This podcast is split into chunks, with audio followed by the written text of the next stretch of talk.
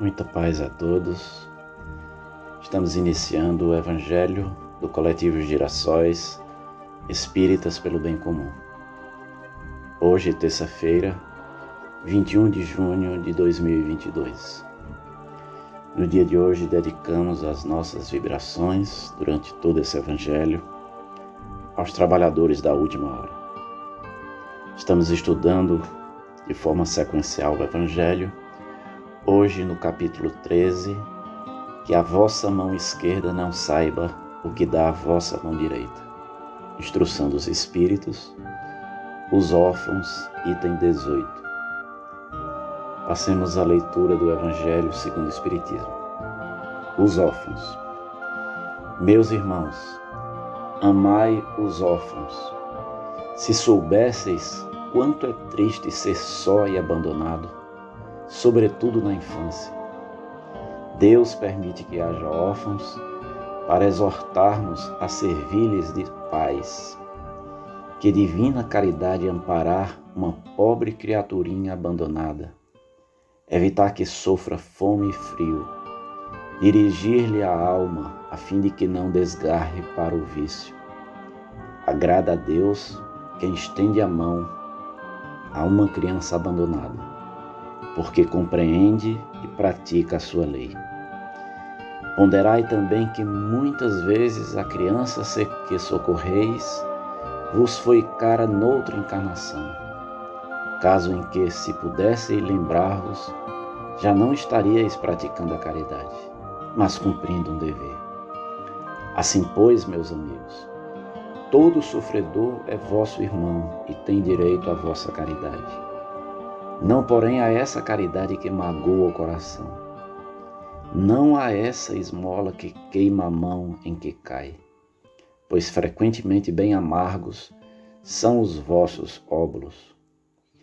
Quantas vezes seriam eles recusados se na choupana a enfermidade e a miséria não os estivessem esperando? Dai delicadamente, juntai ao benefício que fizerde o mais precioso de todos os benefícios, o de uma boa palavra, de uma carícia, de um sorriso amistoso. Evitai esse ar de proteção que equivale a revolver a lâmina no coração que sangra e considerai que, fazendo bem, trabalhai por vós mesmos e pelos vossos. Um espírito familiar. Paris, 1860. Meus amigos, o Evangelho da noite nos fala dos órfãos e natural o que nos vem à mente de imediato são as muitas crianças que sofrem a ausência de um lar, de pais, de responsáveis, de adultos que lhes possam oferecer tudo o que é necessário a um desenvolvimento saudável e equilibrado. A existência da orfandade é com certeza uma daquelas marcas tristes de quanto o nosso mundo ainda precisa evoluir.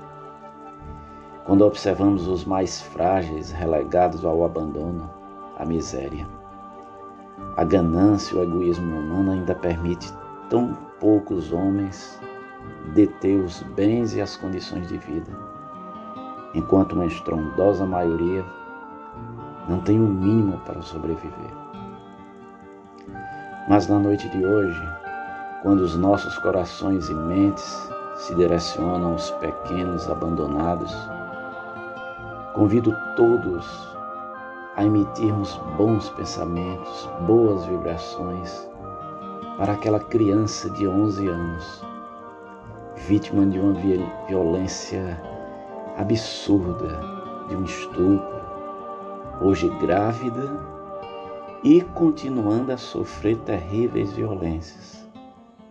Agora, das pessoas que se dizem do bem, sendo submetida a constrangimentos e sofrendo cruelmente diante da insensibilidade de uma juíza que bem poderia estar representando instituições da sociedade mais humanizadas, mais preocupadas com o ser humano, o que infelizmente não acontece.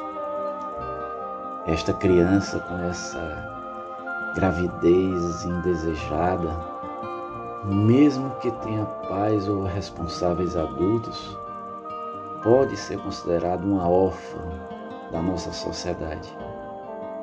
Órfã do respeito, do amor, da misericórdia. Como uma criança somente com 11 anos pode prosseguir com uma gestação?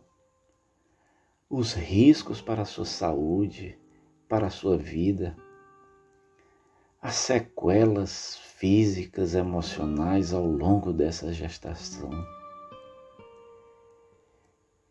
Fica também para nós espíritas essa reflexão, porque muitos espíritas adotando uma postura sectária, radical, reprovam, nesses casos, qualquer possibilidade de um aborto assistido por profissionais da saúde, da psicologia, da assistência social. Dessa forma deveria estar sendo tratado casos tão delicados e complexos como esse. Que Deus proteja e abençoe essa criança. Que Deus tenha piedade de nós.